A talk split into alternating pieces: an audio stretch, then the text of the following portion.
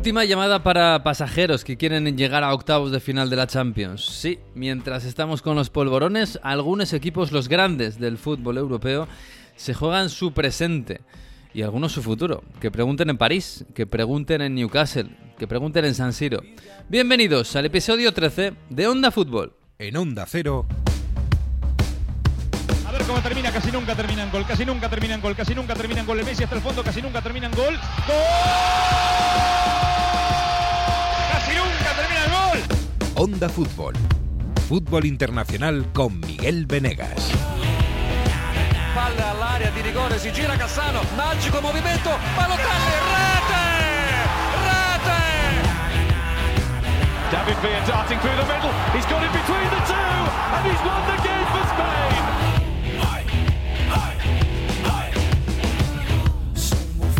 Pues aquí estamos, enfangados en la previa de la Navidad y en la previa de la Champions. Claro, esta semana, esta semana ya no hay tiempo de churros, de lucecitas, de, de- de parques temáticos navideños. No, no, no. Esta semana se acaba la Champions.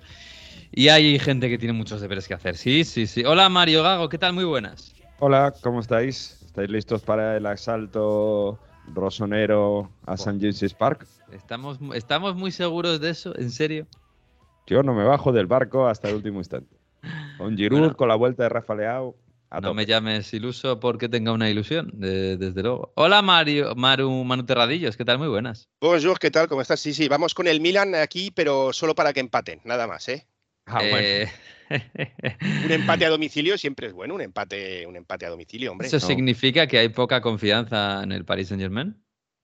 Vamos a ver, no sé cómo explicarlo. Eh, después del partido del fin de semana contra el Nantes, dices, pues hombre, no dejaron muy buenas sensaciones. Eh, El problema es que ves cómo está el Dortmund y cómo está el Newcastle y dices, pues oye, a lo mejor entre un poquito que haga yo y un poquito que dejen de hacer los Que otros, me dejen pues, de hacer, eh, sí. que me dejen de hacer los demás, pero em, no, no, eh, yo creo que hay esa sensación, ¿eh? El- el- en el partido del penúltimo, no, la penúltima jornada contra el Newcastle, yo en el descanso veía las caras de los periodistas deportivos franceses y había, había miedito, ¿eh? Por mucho que te digan que no. Tú, una cosa es lo que te digan y otra cosa es lo que de verdad piensen y hay Mm. tensión, hay tensión, ¿eh? Hay tensión, pero bueno.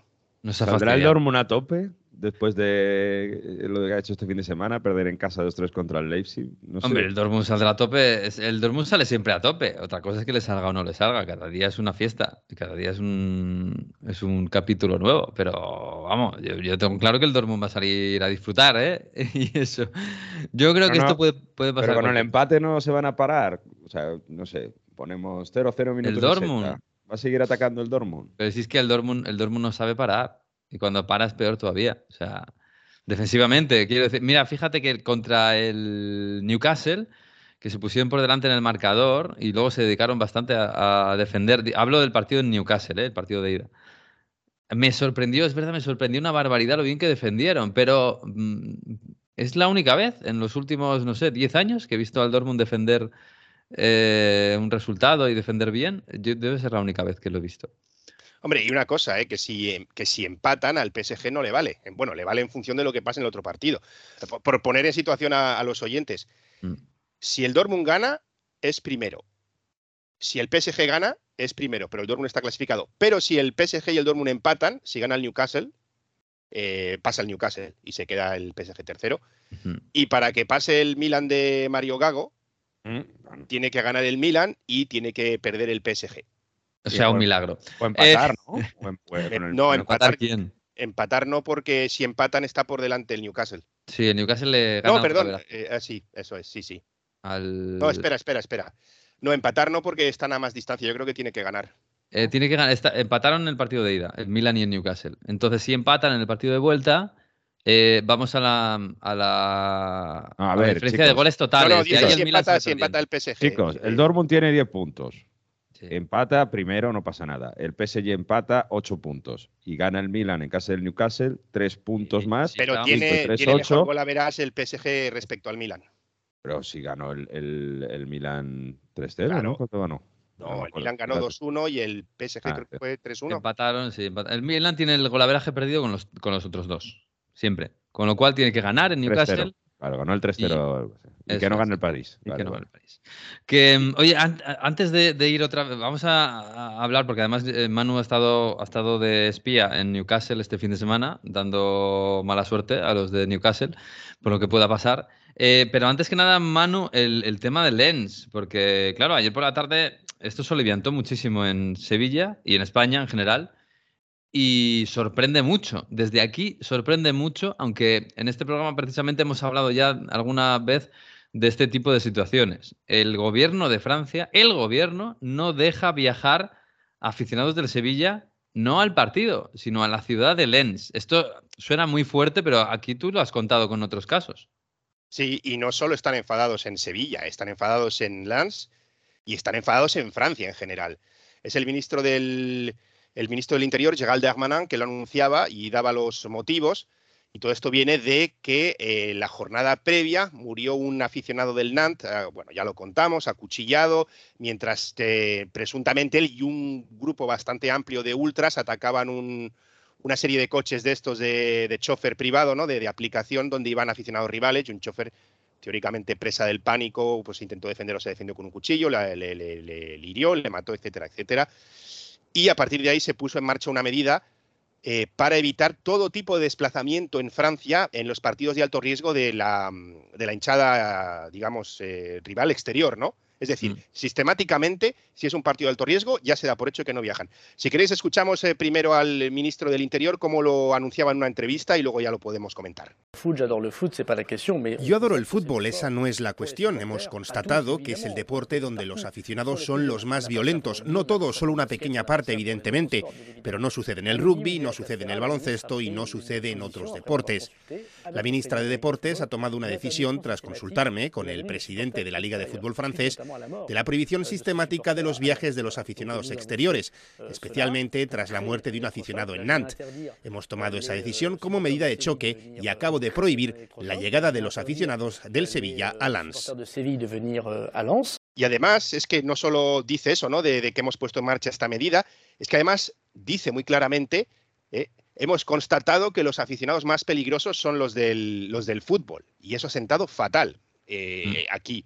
Por ejemplo, eh, Red, Tiger, Red, Tigers 1994, que es el grupo de ultras más importante del, del Lance, ya ha hecho un escrito público, muy poco después, eh, atacando lógicamente al ministro del Interior, diciendo que ellos han viajado eh, a los otros partidos, que estuvieron en Eindhoven, etcétera, etcétera, y que no pasó nada, y que los aficionados del Sevilla son bienvenidos y que no va a haber ningún problema y se ofrecen también a ayudar eh, si necesitan algún tipo de ayuda jurídica por esto de los diferentes idiomas y demás, ayudar a los aficionados que tengan ya billetes eh, de avión, que tengan las entradas para ayudarles. E incluso la Asociación de Aficionados de Francia, que engloba a todos, pues también eh, dijeron que se sentían, bueno, pues avergonzados por esas palabras y por esa actitud, porque el propio Darmanin eh, lo hemos oído, él dice, son solo unos pocos, y bueno, pues te, te, cargas un partido con dos aficiones, bueno, no sé, la afición del Lens que disfruta del fútbol, que están felices en la Champions y que no creo que fuese a haber ningún tipo de problema en ese partido. Ya, pero es que además jurídicamente yo no sé esto cómo, con, qué barrera se puede encontrar, porque desconozco la, la, constitución eh, francesa, por supuesto, eh, pero quizás esto va contra el Tratado Schengen. Estamos hablando de, prohibir el desplazamiento de gente de una ciudad española, Sevilla, a una ciudad francesa, Lens. No a un estadio. No es que no les dejen entrar al estadio, es que no les dejan entrar en la ciudad. Sí, yo no creo es lo que, que, sea, a mí o sea, más me sorprende. ¿eh? No es toda la ciudad, pero bueno, se puede hacer en otros partidos. Es decir, tú, tú tienes el grupo, o sea, cuando digamos si se viaja, ¿no? Y tienes una fanzone o tienes el lugar donde se van a, a reunir los aficionados para luego llevarlos al estadio, tú si, si, la policía encuentra aficionados del Sevilla, los reconducen a un lugar donde sí puedan estar, que lógicamente va a estar lejos de todo tipo de zonas de actividad, lejos del estadio, etcétera, etcétera, y una y otra vez así. En, en situaciones extremas se puede aplicar. Eh, yo el problema que veo sobre todo es que no veo a los aficionados del Lens causando ese tipo de problemas. Eh, es un equipo que y una ciudad porque hablas con una ciudad chiquitita además no sí los jugadores del Lens lo, lo, cuentan dice esto es una fiesta tú vas por la calle y dice todo el mundo es del Lens no es como en, en, una ciudad más grande que hay a quien le gusta el fútbol ¿no? dice aquí aunque no te gusta el fútbol eres del Lens por lo que hemos conseguido porque formamos parte de la ciudad por bueno hay un digamos que se ve el fútbol como una celebración y el hecho de estar en Champions como una fiesta absoluta y esto que te lo hagan 48 horas antes, pues eh, ha sentado fatal. Además es que es como, no os dejamos ir a Sevilla o no queremos que vengáis porque a lo mejor se lía aquí. Y claro, los aficionados del Lance dicen, ¿pero por qué? Eh, ¿Por qué Mm. vamos a liar nada? Sí, sí. 36.000 habitantes tiene Lens. Sí, sí, el Lens eh, a mí desde hace mucho tiempo me, me- me fascina porque debe de ser la única ciudad de la élite del fútbol que tiene mm, un estadio con más capacidad que población tiene la ciudad. Y, y se llena. o Volage sea, del es, fantástico. No, y es un, es un ambiente espectacular. Con los colores, además, eh, se llaman los sangre y oro, ese, ese amarillo, dorado y el rojo.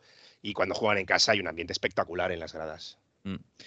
Bueno, eh, futbolísticamente lo que le espera a Sevilla, que, que, bueno, es verdad que se está jugando la Europa League, al final tiene que, tiene que ir a, a ganar.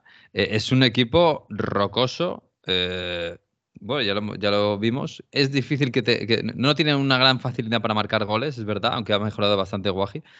Pero sobre todo es difícil entrar eh, por esa defensa. Creo que se ha especializado la Liga Francesa últimamente en ese tipo de fútbol, en, equipos muy difíciles de penetrar y que te intentan matar a la contra.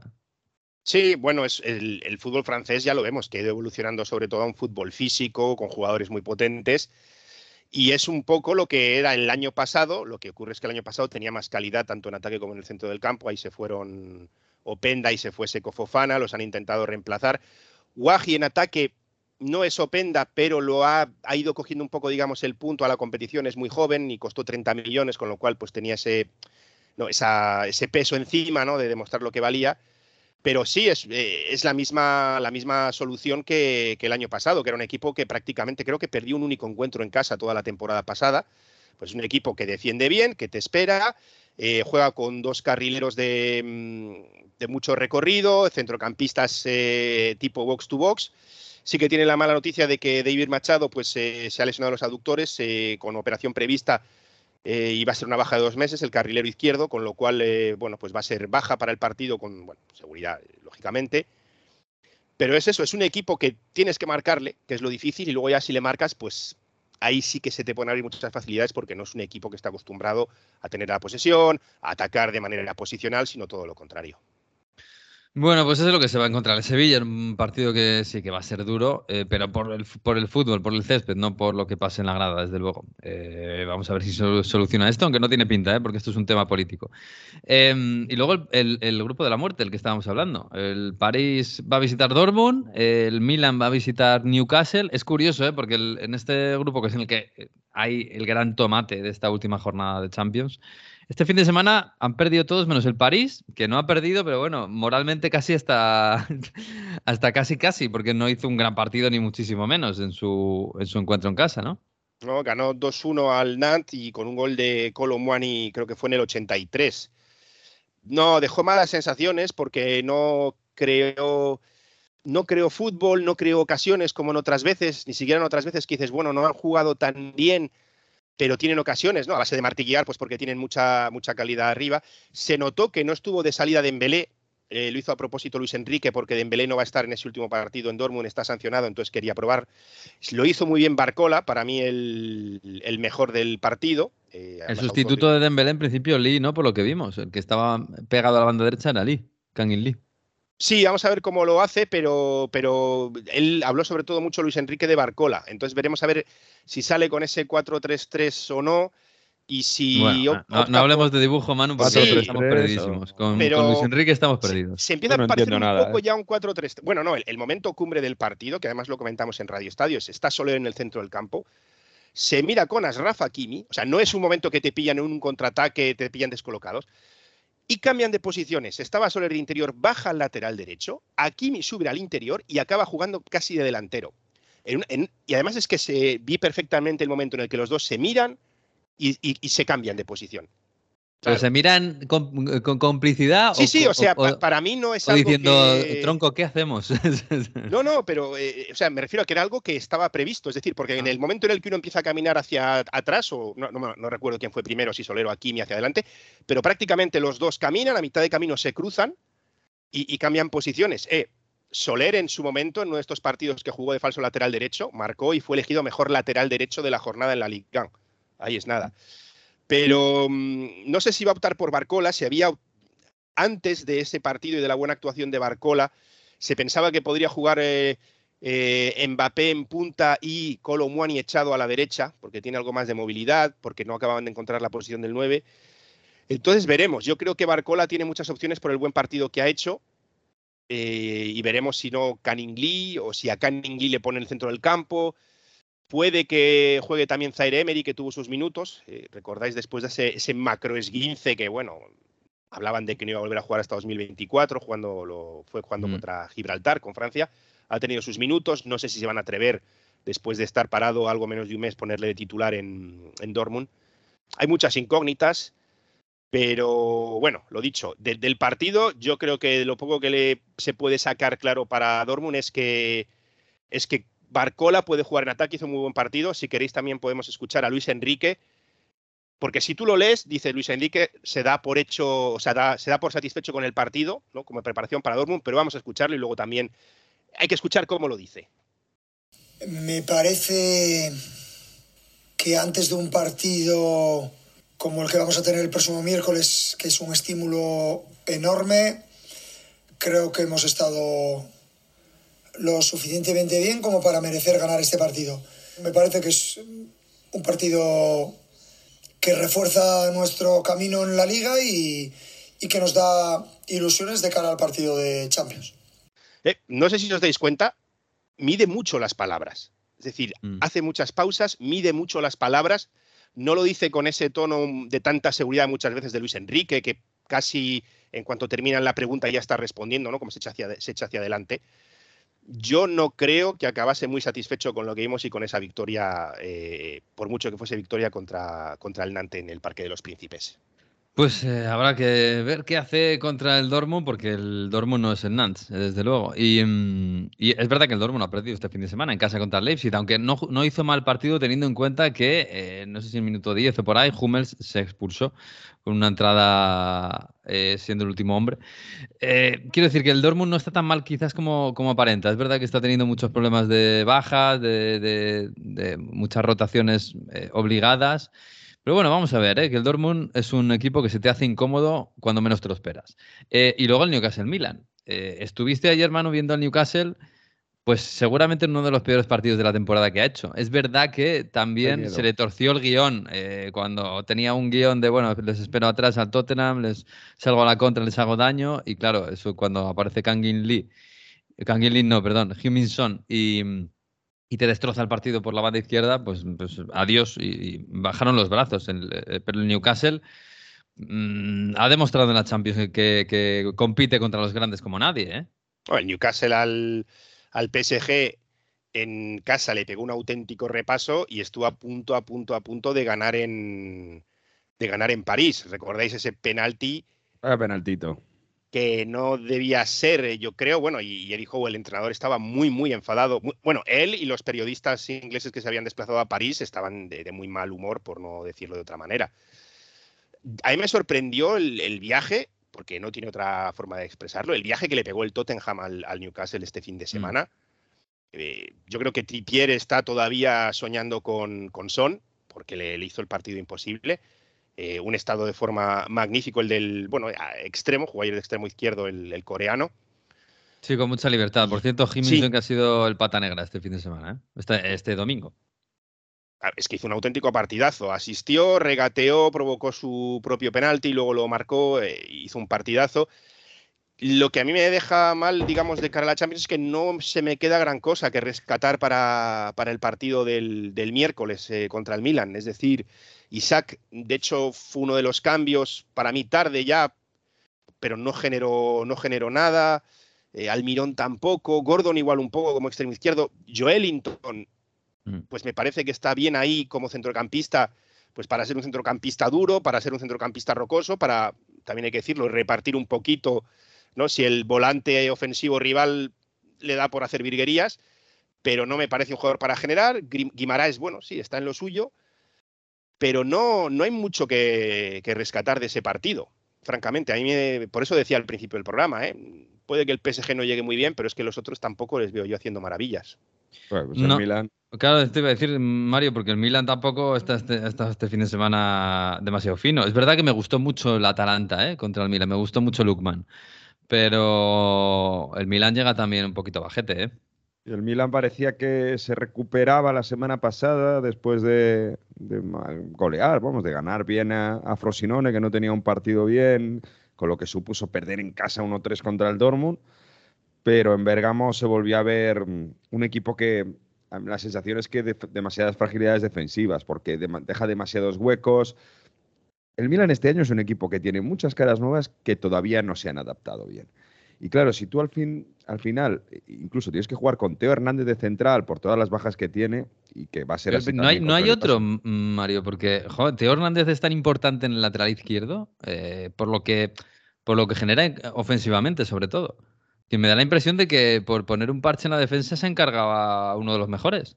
No, no, no. Es que Calulu, Kiar y Teo están lesionados. O sea, son tres centrales. Es que pones un chaval y no hay nada más. Tienes tres centrales lesionados. Y no hay un chaval por ahí que, de la cantera que sea medio central, medio bueno. Bueno, parece que Pioli se ha puesto de acuerdo con Teo Hernández. El día de Frosinone no lo hizo bien, pero claro, eh, esos automatismos y sobre todo al máximo nivel hay que ver cómo, cómo puede responder. Y, luego el mismo Florenzi por izquierda, lo que tú dices, no es tan decisivo como Teo Hernández con esas subidas por izquierda, llegadas de segunda línea que rompía los partidos. Eso está claro. Y luego decía, bueno, pues si eso a ti sumas que eh, Check, eh, Musa, esta gente que eh, Reinders son todos nuevos, falta, no han tenido ese tiempo de acople, han tenido que ser titulares y decisivos desde el principio. Y, claro, pues al final cuando uno viene de, cada lado, ¿no? Uno de Holanda, otro del, Valencia, otro del Chelsea, mucho sin jugar y te tienes que encontrar en una posición de ser titular, eh, entenderte rápido con compañeros, eh, adaptarte a un sistema de juego que además está cambiante por, por diferentes circunstancias, pues es obvio que, al final eso se resiente y que al final tienes eh, agujeros, fallos de marca y, problemas en los que al final el equipo recibe goles. Y así fue contra la Atalanta, que es cierto que tuvo mala suerte porque recibe un gol al final y le marca un golazo Muriel, ¿no? Ese taconazo fantástico, que también, bueno, pues hay que tener en cuenta que es un poco una jugada decisiva mm, que no te pasa todas las veces. Pero mm. bueno, respecto al partido del Newcastle, lo bueno es que Giroud, Pulisic y vuelve Rafa Leao, que ha estado con la primavera este fin de semana, van a estar. Y yo creo que con esos tres arriba, la jugada ganadora puede llegar. Y sobre todo con un Rafa Leao que, bueno, más que nunca tiene que mostrarse de, líder. Giroud volvió con gol en Serie A, gol de cabeza, pues un centrito, un golito de esos de Giroud que hace los partidos importantes. Yo creo que no es nada de, de descartar, pero vaya, que ese centro de campo eh, no es para dominar, como os decía, y, a ver contra el Newcastle con ese físico. Así puede ser un partido de ida y vuelta. Pero hay, hay, esperanza en, el Milan, tal y como está últimamente la temporada. Sí, claro que sí. al final, si ellos ganan. Y, no, claro, siempre hay que ganar en Newcastle. Pero que sí, sí, o sea, no, no parece nada descabellado ganar en casa del Newcastle. Quiero decir, se empató en San Siro, hubo ocasiones, es verdad que, bueno, el Newcastle incluso también salió, pero bueno, es un equipo el Milan que, te hace, que tiene la, capacidad de hacerte gol sin, tener que dominar, ¿no? Pues, pues eh, sobre todo con esos tres arriba y con la vuelta de Leao hay, hay esperanza, por mucho que digamos que Teo Hernández esté con Tomori en, el centro de la defensa. Yo, yo al Milan le veo ganando el Newcastle, os lo digo en serio. ¿eh? Mm. Bueno, bueno, eso te queda grabado. lo que pase en Dortmund. Ya, otra cosa es eso, sí. Em, oye, de los que juegan contra los españoles que se van a jugar el primer puesto del, grupo, Lazio, que juega contra la Leti, y e Inter, que juega contra la Real, eh, da la impresión de que son eh, mundos opuestos, ¿no? Eh, el Inter da miedo, parece que juega cuando quiere y, ahora mete goles como churros. Y la Lazio está que justo lo contrario, que no le mete un gol al arco iris, y que sí que es verdad que a lo mejor es difícil penetrar esa defensa, pero, pero que está mal. Pues que la Lazio es décima. Es que en los últimos partidos de, Serie A solo ha ganado 1-0 al Cagliari y, al anterior te tienes que ir al que ganó contra la Fiorentina también 1-0 el 30 de octubre. Entre, entre ellos ha, empatado este fin de semana en Verona, pero es que perdió en casa de la Salernitana contra el último, perdió contra el Boloña. Y sí, es un equipo que, que ha perdido muchas certezas, sobre todo en ataque, y, un equipo que te dominaba muchísimo, un equipo que, tenía muchas opciones de ataque, pero que se le nubla, ¿no? Fíjate que anotó Zacañi este fin de semana, el gol del ex contra el Verona, Por en Verona ahí hacían una celebración de 60 años del 20 Godi. Bueno, pues Zacañi no marcaba desde el 27 de septiembre y es uno de los jugadores más ofensivos, ¿no? Así que yo creo que a pesar de cómo es Sarri, que le gusta el fútbol ofensivo, llevar el balón, llevar la batuta, eh, podemos ver a una Lazio mucho más contemplativa contra el Atlético de Madrid de lo que nos esperamos. Eso no, lo descarto, tal y como está el equipo ahora mismo, ¿no? Mm. tal y como sacó el empate en el primer partido de la fase de Champions con Provedel, donde también le costó una barbaridad dominar el partido en, el Olímpico de Roma. Mientras tanto, el Inter, lo que decías tú, es que en siete minutos que se activan te sacan, te sacan tres goles y no te has dado cuenta, abriendo mucho el campo con Di Marco, que luego lo escucharemos, con Lautaro, que aunque el partido esté muerto, te va a robar un balón y, te hace el gol de solo, con Turán físicamente. Yo, ojalá, ¿eh? que la Real pueda sacar un, aunque sea un empate, que le vale, pero veo complicado que con un Inter en casa motivado y además descansado porque la segunda parte descansó contra Udinese el otro día, veo complicado que la Real pueda, pueda aguantar, pero ojalá.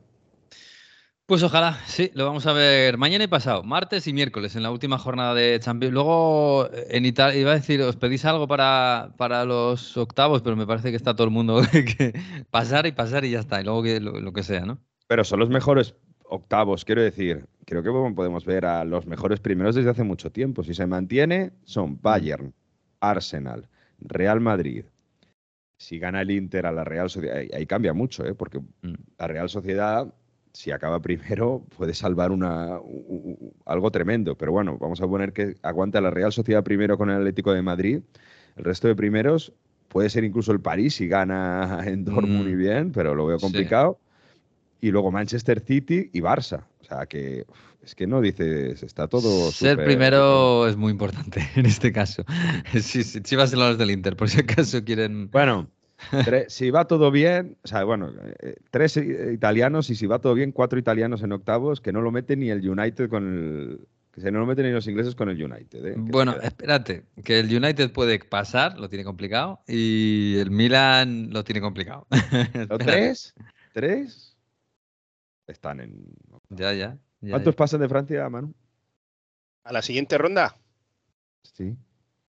Es que el PSG quiere ir de coco quiere de coco de segundo para, para que de sí, del monstruo de las galletas. Recuerdo lo del ranking, que en los mejores países, los dos mejores países que tengan el ranking en Europa este año, este año, es decir, Champions, Europa League Conference, los mejores países que tengan, el año que viene la Super Champions League nueva tendrán un país, un equipo más en la próxima Champions.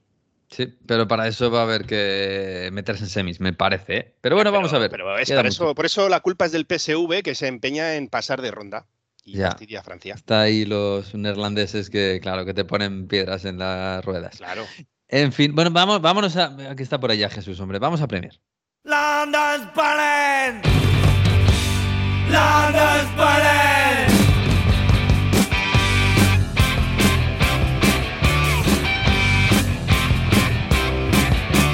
Hola Jesús López, ¿qué tal? Muy buenas. Hola, ¿qué tal? ¿Cómo estás? Pues bien, no sé, hay gusanito con esto de la Champions, lo digo porque, hombre, el City pues estará tranquilo, el Arsenal pues estará tranquilo, pero los otros dos en, Inglaterra no sé si hay, cierta tensión con que se pueden quedar dos fuera. Lo digo en general, ¿eh? no solo lo digo los seguidores del Newcastle, los seguidores del Manchester United. Bueno, sí, tensión diría que sí que hay, evidentemente más en, eh, Manchester, en el Manchester United.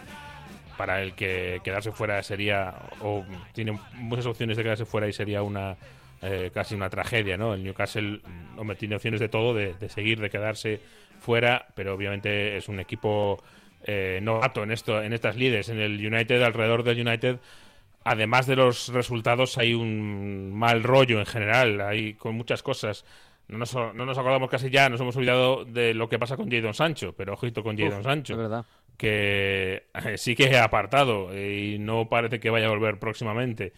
Eh, todo por un, post de Instagram. recuerdo que Tenac dijo en un partido que no lo había puesto porque no estaba entrenando bien y eh, Jadon puso un post diciendo que eso no era verdad, que sí que había entrenado bien y que no era cierto. Luego lo borró, pero no publicó unas disculpas y eso es a lo que se agarra Tenac para eh, varios meses después tenerlo todavía apartado y dar la sensación de que si no ha salido Tenac, pues en el mercado de, invierno intentarán buscarle una salida porque no, no es bueno para nadie.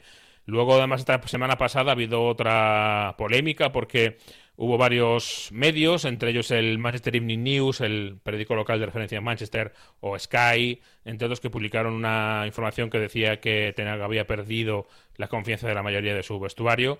Y la reacción desde el club y desde el propio Tenag fue eh, vetar a esos periodistas de la siguiente rueda de prensa. Hmm. diciendo que es que no, le habían, no les habían avisado de que iban a publicar eso, no, no, no que hubieran mentido o algo así, sino que habían publicado algo así sin avisar antes, lo cual a mí me parece una excusa un poquito floja para dejar a gente fuera de las ruedas de prensa. O sea que el gado de cultivo no, no está muy allá en el entorno del Manchester United, la verdad. Y fíjate, claro, en, este, en esta manejada de fondo, llega el otro día y suelta la Premier los premios mensuales del mes pasado y todos para el United, incluido el de mejor entrenador, eh, que es Ten Hag que, bueno, que se agarran un poco a las estadísticas y tal. El mejor jugador ha sido Maguire. o sea, esto pasa, creo que fue el jueves o el viernes, y pum, llega el sábado, Old Trafford, 0-3, gana el Bournemouth de ir ahora.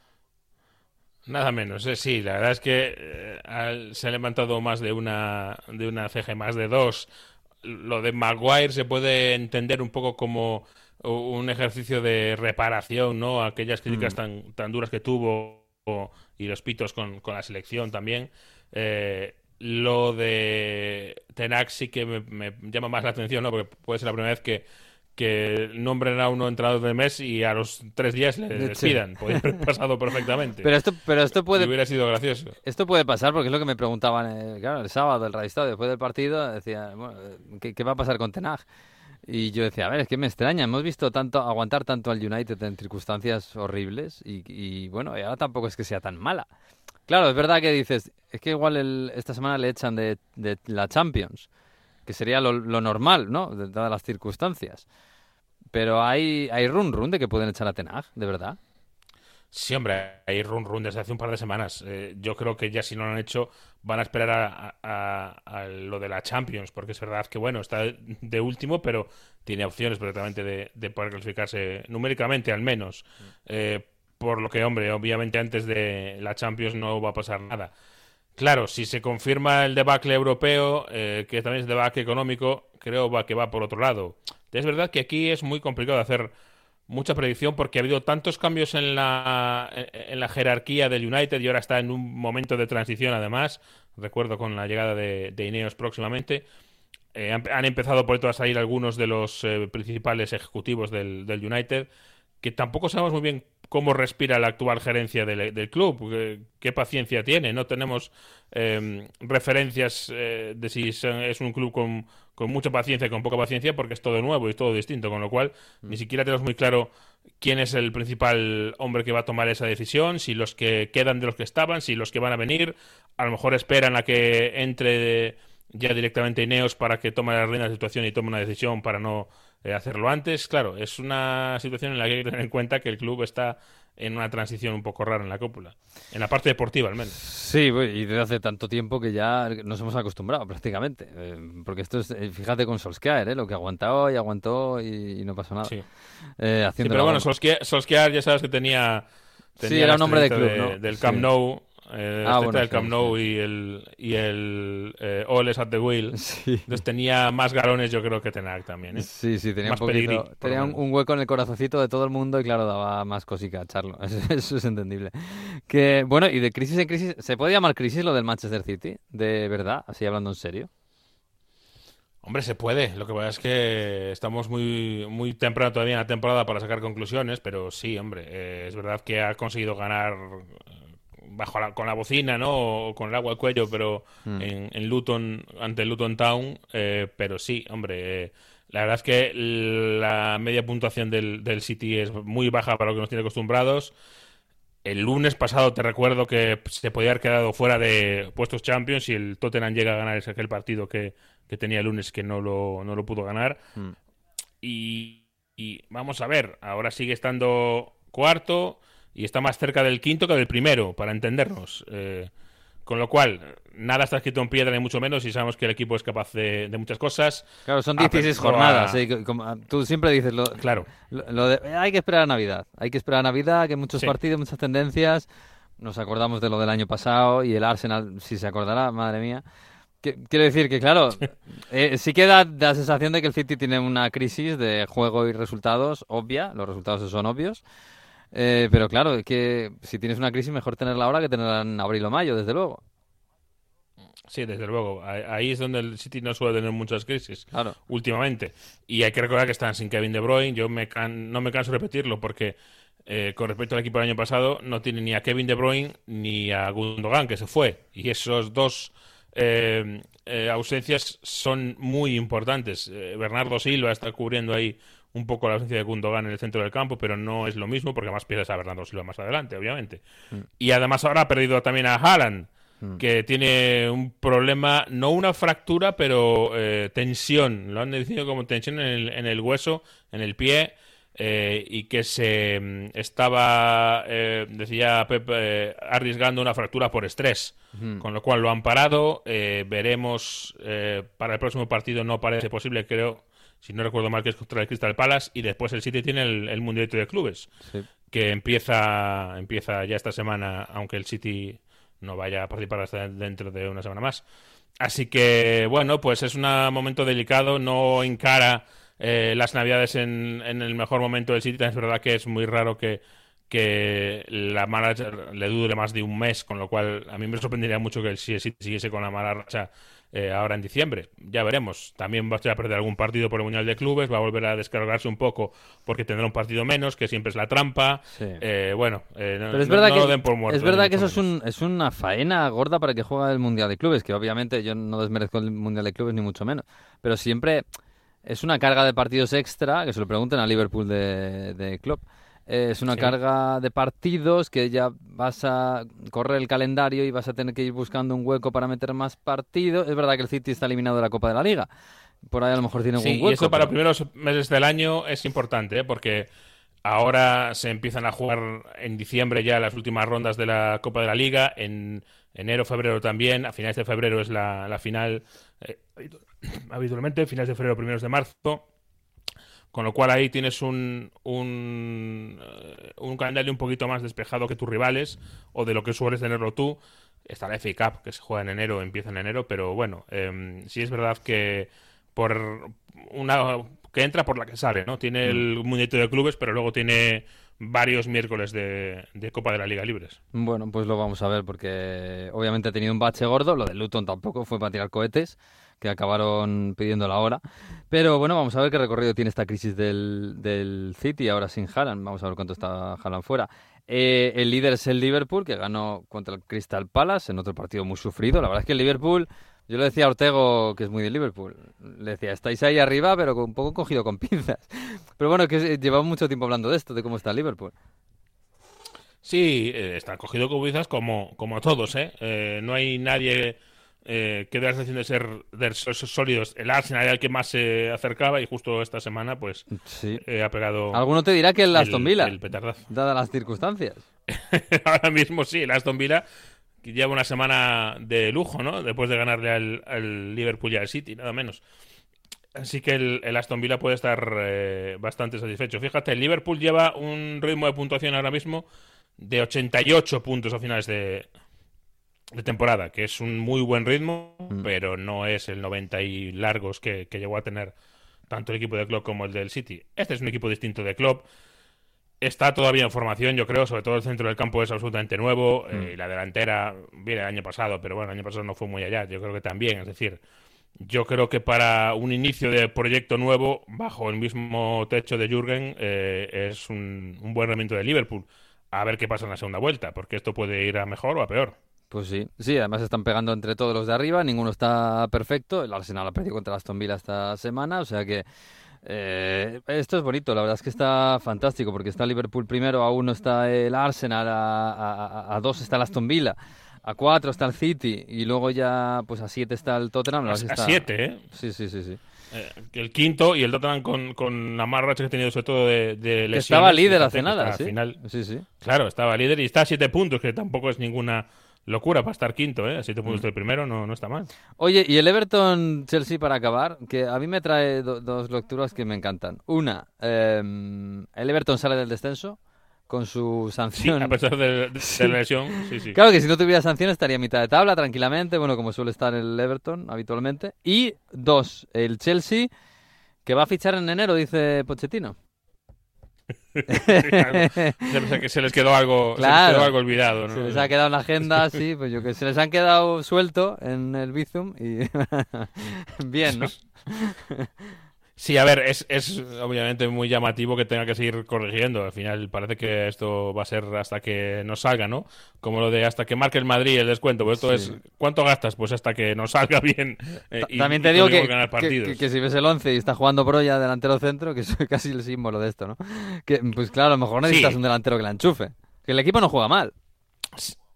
Sí, eso es verdad, ¿eh? que, que yo creo que ha hecho mucho, mucho daño al Chelsea el problema del, del delantero. Eh, eh, en Kunku, recuerdo, sigue lesionado y era a lo mejor la zona con menos eh, alternativas de la plantilla y, y ahí están teniendo problemas.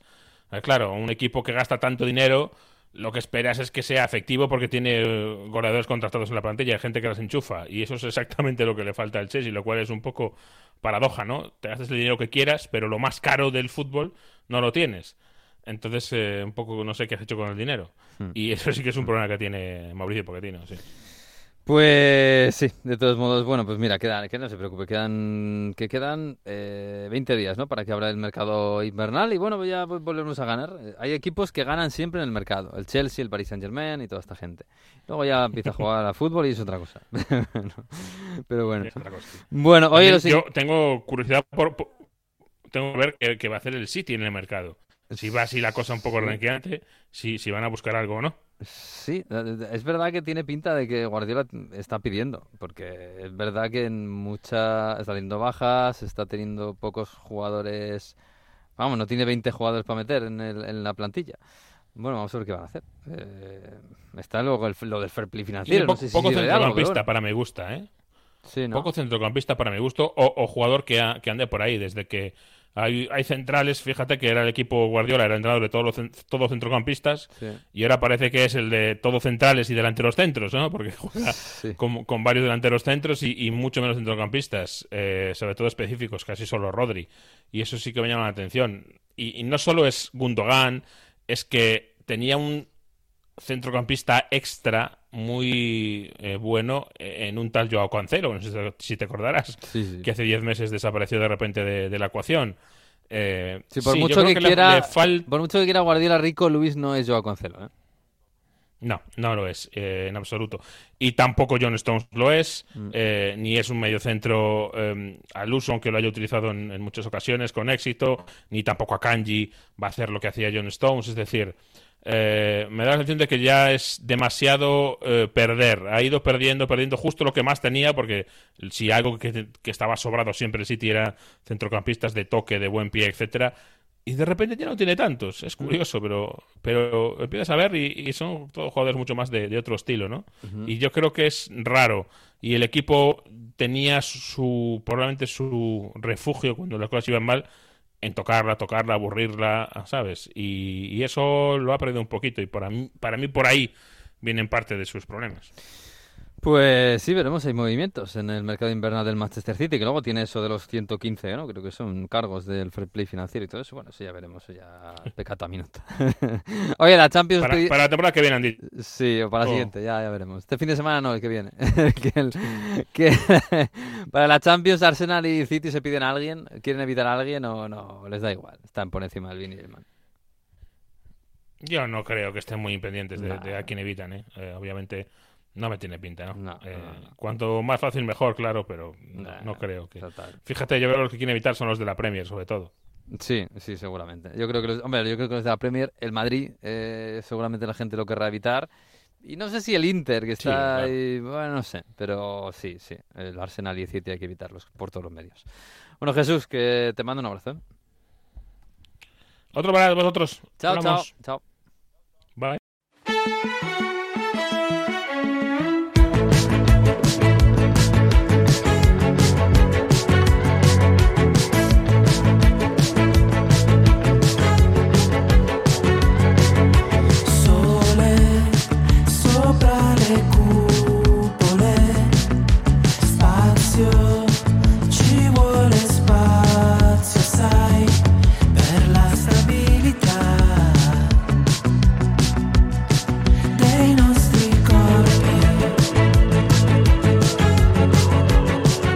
Bueno, Mario, ¿esto qué es? Con la Pesse di Martino, Sexo e Arquitectura. Uno de estos. Esto es lo eh, que yo creo que es. Bueno, ese, este grupo que tiene un estilo O sea, muy particular. es- es- esto- sexo y, ar- y arquitectura, ¿no? Sí, sí, claro. Mm, qué bien. Eh, la canción. Y no, pero Sexo y Arquitectura, perdón. Eh, Di, Martino y Colapesce es este grupo que mm, eh, siempre en San Remo trae unas, unas canciones muy satíricas y muy de verano incluso. Y está muy chulo. Además, el, el videoclip ahí con una pareja de coreanos, o bueno, no sé exactamente la nacionalidad, pero visitando Roma. Y dice: Bueno, vive en fondo esta aventura, es solo sexo y arquitectura. Ah, pues muy bien. Pues qué mejor en Roma que sexo y arquitectura, sí, señor. Y una carbonara de vez en cuando. contro le nuvole,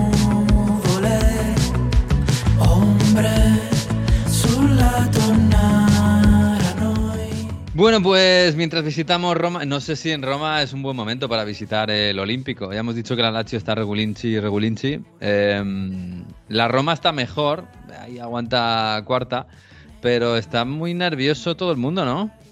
Y encima en la Roma empató contra la Fiorentina en el último partido de- del domingo en esta jornada de Serie A. Se quejaron muchísimo por las expulsiones finales, expulsaron a Lukaku, tuvo... Se le fue la eh, olla a Lukaku, ¿eh? Sí, sí, sí. Tuvo, bueno, acabó con nueve porque expulsaron a Zalewski y luego recibió justo el gol de Martínez Cuarta de la Fiorentina, el, eh, los Rossi, y estaba súper cabreados, tanto que no hubo declaraciones de nuevo de Mourinho. Ya, la semana pasada fue solo un portugués, esta vez ya ni siquiera, silencio estampa. Y bueno, está un poco con el tema más casi polémico que, futbolístico. Y, sobre todo también con la nueva lesión de Paulo Dybala, que asiste en el gol de Romelu Lukaku a los cinco minutos, otra asistencia de Dybala, y parece que, no acaba de mantenerse casi dos meses sin, recibir una lesión el argentino. Así que bueno, tiene esa parte la Roma que, que a veces responde, que, es decisiva con, con Dybala Lukaku, pero luego que se, te viene abajo con la expulsión del belga y con la y con la, la- con la lesión de Paulo Dybala. Por cierto, la Roma en, Europa League que tiene que ganar contra en la última jornada contra el Sheriff Tiraspol y esperar que no gane el Slavia Praga para acabar primero de grupo. Si no, tienen que jugar esa ronda previa contra los terceros de la Champions. Ya sabéis que es el, el último Mm. año que, que pasa esto, ¿no? Que hay una ronda más para los que acaben segundos de, de la fase de grupos de Europa League. Pues lo veremos. Por cierto, Mo- Mourinho que está nervioso y no habla en italiano. La semana pasada, claro, nos reíamos mucho de esto de que no, no hablo italiano porque no, me no se me entiende bien. Voy a hablar mejor en portugués, que es mi idioma. Claro, la movida es que dijo que el, el árbitro del Sassuolo estaba, no sé si emocionalmente preparado. Exacto. Y Eh, está- y- sí, y- sí. Claro, y ahora ha llegado la, la- La federación. el comité, digamos, de allí y ha dicho, oye, mm, señor Mourinho, ¿qué ha dicho usted del árbitro? Aquí no se puede decir cualquier cosa. Antes del partido incluso, y está siendo investigado ¿eh? por la federación, sí, sí, absolutamente. Luego se metió con Berardi, también ahí lo escuchamos, dijimos, di- diciendo que, que para querer recibir fair play tienes que dar reci- fair play tú. Bueno, eh, sí, es disparando un poco contra todo el mundo. Luego, en la previa de este partido contra la Fiorentina estuvimos diciendo, no, no, yo mejor no hablar del árbitro, puso otra vez la cara de bueno, pero sí, sí, Mm. está siendo investigado por la federación. Muy bien.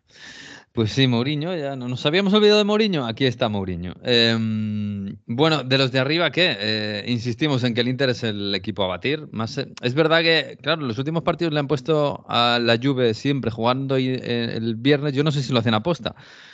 Pero a mí me fastidia un poco porque no. Los viernes descanso. Em, también eso que me ahorro, que los, de los partidos de la Juve hay que aguantarlos.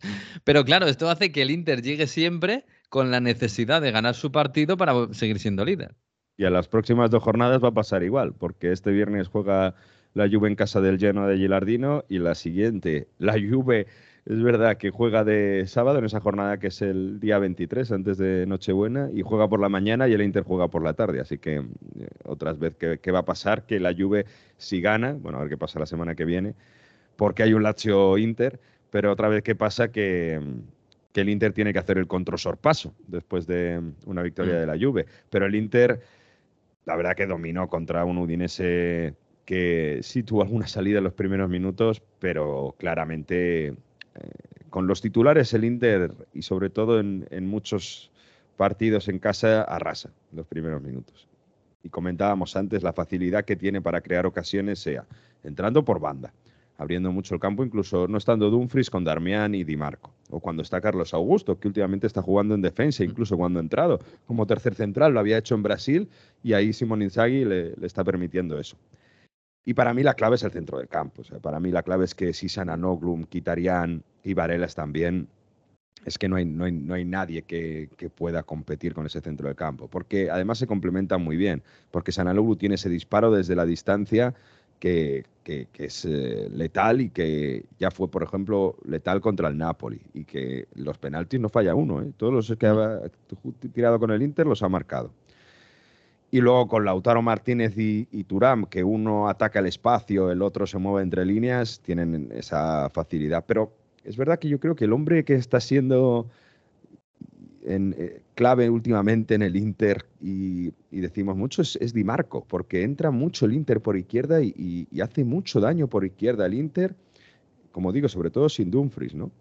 Y Di Marco habló, vacilaron un poco después del partido en la tele italiana tienen los sábados por la noche un programa que, que es solo con exjugadores y están ahí Marco Parolo, el ex de la Lazio, que por cierto le entrenó Simone Inzaghi, y, y, bueno, pues estuvieron ese ratito, está Berami, está Giaccherini, a veces va Lucatoni, Barzagli, y, y, es como una tertulia de exjugadores hablando, ¿no? Y, y, muchas veces, claro, son gente que conocen. Y en este caso, Giaccherini y Di Marco se conocen y le, le gastaban una broma, le decían, bueno, ¿Cuál es mejor? Yo, yo, os pongo la pregunta a vosotros también. ¿La izquierda, la zurda de Di Marco o la derecha de Sananoglu? Y respondía así Di Marco. Meglio il sinistro di Di Marco o il destro di, Bella, di Cialanoglu? È meglio il mio destro di quello di Cialanoglu. no. Facciamo le sfide il giorno prima della partita quando calciamo in porta. Dice Di Marco, es mejor mm. mi derecha que la zurda de Sananoglu. está bien respondido, está muy bien respondido. Aunque yo no sabía que es mejor su derecha, que puede ser, ¿eh? que, la izquierda de Sananoglu. A, mí lo que me sorprende de Sananoglu es que esté defendiendo como está defendiendo, siendo un media punta, igual que Mkhitaryan. ¿eh? Eh, pero es verdad que Di Marco, claro, siempre ha sido un, lateral con una zurda fantástica que para meter centros o disparar o, o a balón parado era fantástico, pero claro, es que ahora el físico que tiene lo, lo, acompaña para llegar a la línea de fondo. Y, y el, el, otro día contra el Udinese, los primeros minutos que estaba un poquito atascado porque el Udinese estaba atrás, era buscar la izquierda a, a Di Marco y acabó desatascándose por ahí. Tres goles y cuatro asistencias en Serie A en 14 partidos, no está nada mal, ¿eh? No. Eh, para, un, para un carrilero. Y como digo, bueno, un fijo también de, de Italia seguro y un una, jugador muy peligroso en ataque y luego en defensa que también, que también cumple.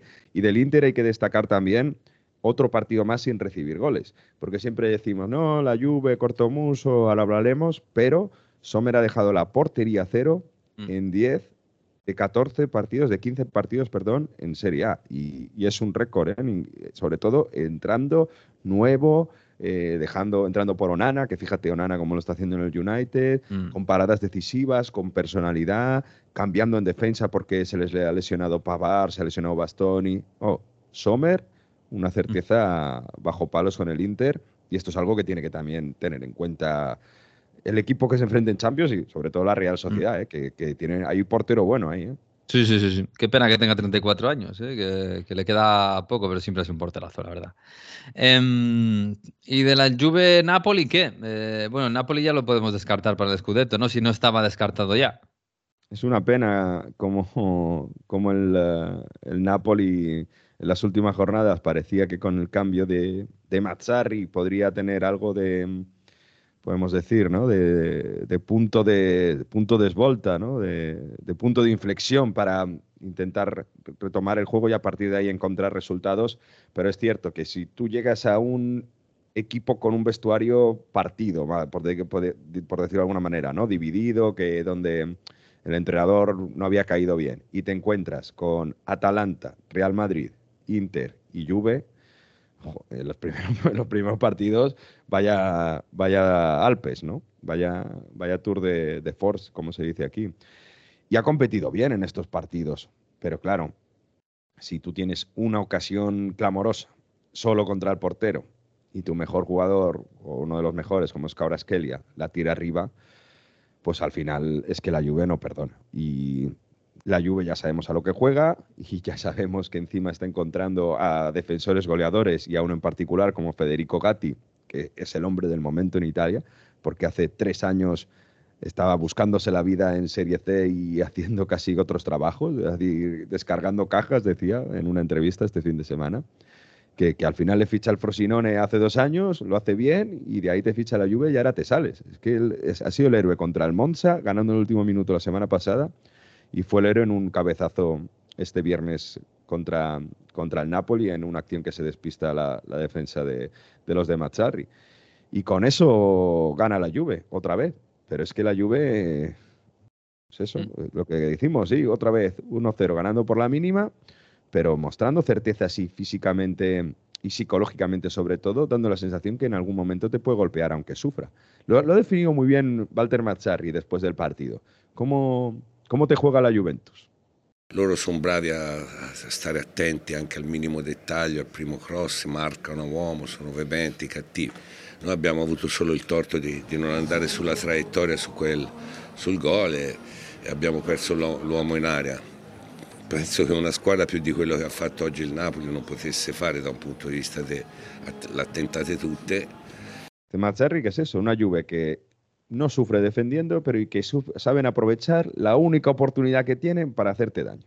Mm. Y es que es tal cual. Y, y Allegri continúa a decir, Restiamo humile, estamos tranquilos, ya llegarán los goles de Chiesa, ya llegarán los goles de, de Blauwich, tranquilos, pero poquito a poco, pues otra vez, otra, otra victoria más y sobre todo ya con la vista en el mercado de, de enero, porque ha tenido las bajas de Miretti, eh, perdón, de las bajas de Fayoli y de Pogba en el centro del campo y está más o menos sobreviviendo ahí con McKenny, Locatelli, Rabiot, eh, con a veces que, que juega Nicolás Sucavilla, que fue titular contra el Inter, ¿os acordáis? Mm. Pero prácticamente sobreviviendo en el centro del campo muy, muy tocado.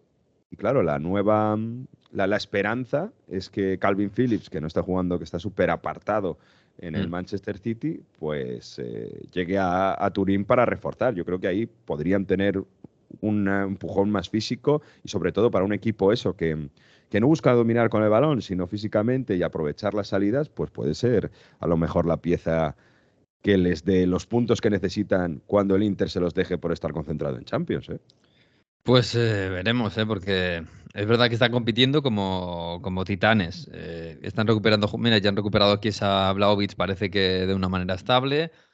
Yo mm, espero, me gustaría que mejorara el equipo ofensivamente, pero bueno, eh, mientras lo hace, está ahí. Y cada semana, un ratito, se pone líder, hasta que, que luego es, llega el Inter. Lo que es seguro, Miguel, es que yo creo que en el City está claro, si tienen que ceder a Calvin Phillips, mejor cedérselo a la Juve que, que cedérselo a alguien en Premier que, que te puede castigar, ¿no? Me imagino, aunque yo creo que les da un poco igual, ¿eh? sinceramente, porque no cuentan para nada con él. Entonces yo me imagino que cuanto más nivel tenga el equipo al que, al que le mandes, yo creo que para ellos mejor. Pero mmm, veremos. Veremos. Bueno, pues nada, la semana que viene... Uy, ¿te vas al Olímpico o qué? ¿A ver el Lazio Inter?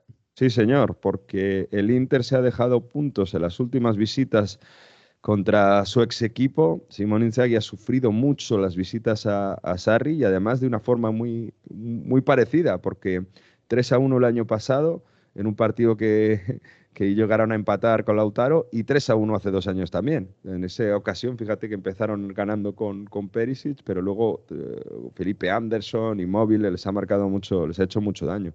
Así que, bueno, puede estar interesante ese Lazio Inter, ese derby de Simón Inzaghi y, y, luego, oye, muy pendientes también de, del resto de, de, la serie, por ejemplo, del Boloña con, con Tiago Mota, que si os acordáis, es, en ruedas de prensa incluso Ancelotti le ha nombrado, ha dicho sí. que, que, es un fantástico entrenador y que haciendo dobleta con Circe, que se está saliendo, eh, está en los puestos de Europa. ¿eh? Qué bonito sería ver a, al Boloña en Europa el año que viene de nuevo. Hombre, ahora mismo está empatado con la Roma por la Champions, ¿eh? Cuidado. Por eso, por eso, lo está haciendo muy bien Tiago Mota. ¿eh? Bueno, también salió para el París, Manu, es verdad. Sí. Sí, sí, sí. era una de las opciones, sí. Gusta mucho a una parte de, de la directiva del PSG porque tiene pasado parisino. Sí, Ojo, si Luis Enrique no sigue, que Tiago Mota. Pues nada, otro más, que siga la máquina. Eh, en fin. Bueno, vámonos, vámonos.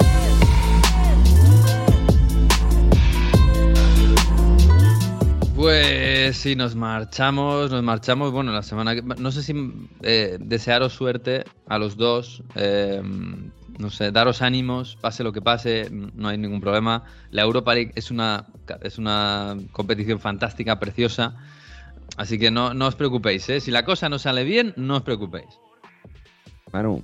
Pase lo que pase, pase lo que pase, va a ser interesante de contar, eso seguro. La vida sigue. Manu, Yo tengo no- no tres pasa italianos. nada. Yo tengo tres París, italianos, París estos días tiene que ser preciosa y con, con toda la luz, todos los Muy bonito, muy bonito. Además, ahora que ya se me ha pasado el resfriado, barra gripe, barra lo que fuese que tuviese esta semana, tenemos que, que aprovechar esta que viene. Tú fíjate, eh, Mario en Turín, que no, no ve la Champions ya ni, ni, ni de lejos, lo tiene ahí en Milán a, a 100 kilómetros. Y no pasa nada, ¿verdad, Mario? Estás ahí con, con tus belenes y con las lucecitas y bien, ¿no? Bueno, y está la Vía Láctea con Sestrierus ya con un montón de nieve. que- ¿Para Claro. qué quieres más? ¿Ves? Hay que centrarse en otras cosas, en la vida. Sí, señor. Si la Champions no pasa por tu casa, pues, pues otra cosa. No pasa nada. Oye, una En cosa, no me dejéis irme o no me voy sin felicitar al Olympique de Lyon, que ganó Hombre. la, Eh. la cassette, segunda victoria. Vamos a ver si levantan cabeza los de la orilla del Rodano. Ha vuelto la cassette para marcar goles. Eh, te digo una cosa, viendo el equipo que tienen, eh, no están para ser colistas, ¿eh? Eh, A ver si, no sé, a ver si ya salen de la depresión que tienen, porque esto no puede ser. El problema es que decimos eso en cada onda fútbol y, y ahí sigue. Ya, ya, ya. Por cierto, el Unión Berlín también ha ganado este fin de semana, que también lo necesitaba. Y el Everton, ay, ay, ay, este fin de semana han ganado los que más lo necesitaban, los grandes que lo necesitaban. Así que un abrazo para todos, sí, señor. Bueno, chicos, que, que nada, que os abriguéis, ¿eh? Y disfrutéis de la Champions lo que se pueda. Y luego ya veremos, ¿vale? Buena semana. Un bien. abrazo. Adiós, adiós. Y nosotros volvemos pues la semana que viene. Ya, uy, es la última semana antes de Navidad. Así que la semana que viene estaremos aquí en todas las plataformas, en onda0.es, para un Onda Fútbol más, posiblemente el último del año. Así que disfrutad de esta semana de Champions y de luces y de Navidad y de todo. Adiós.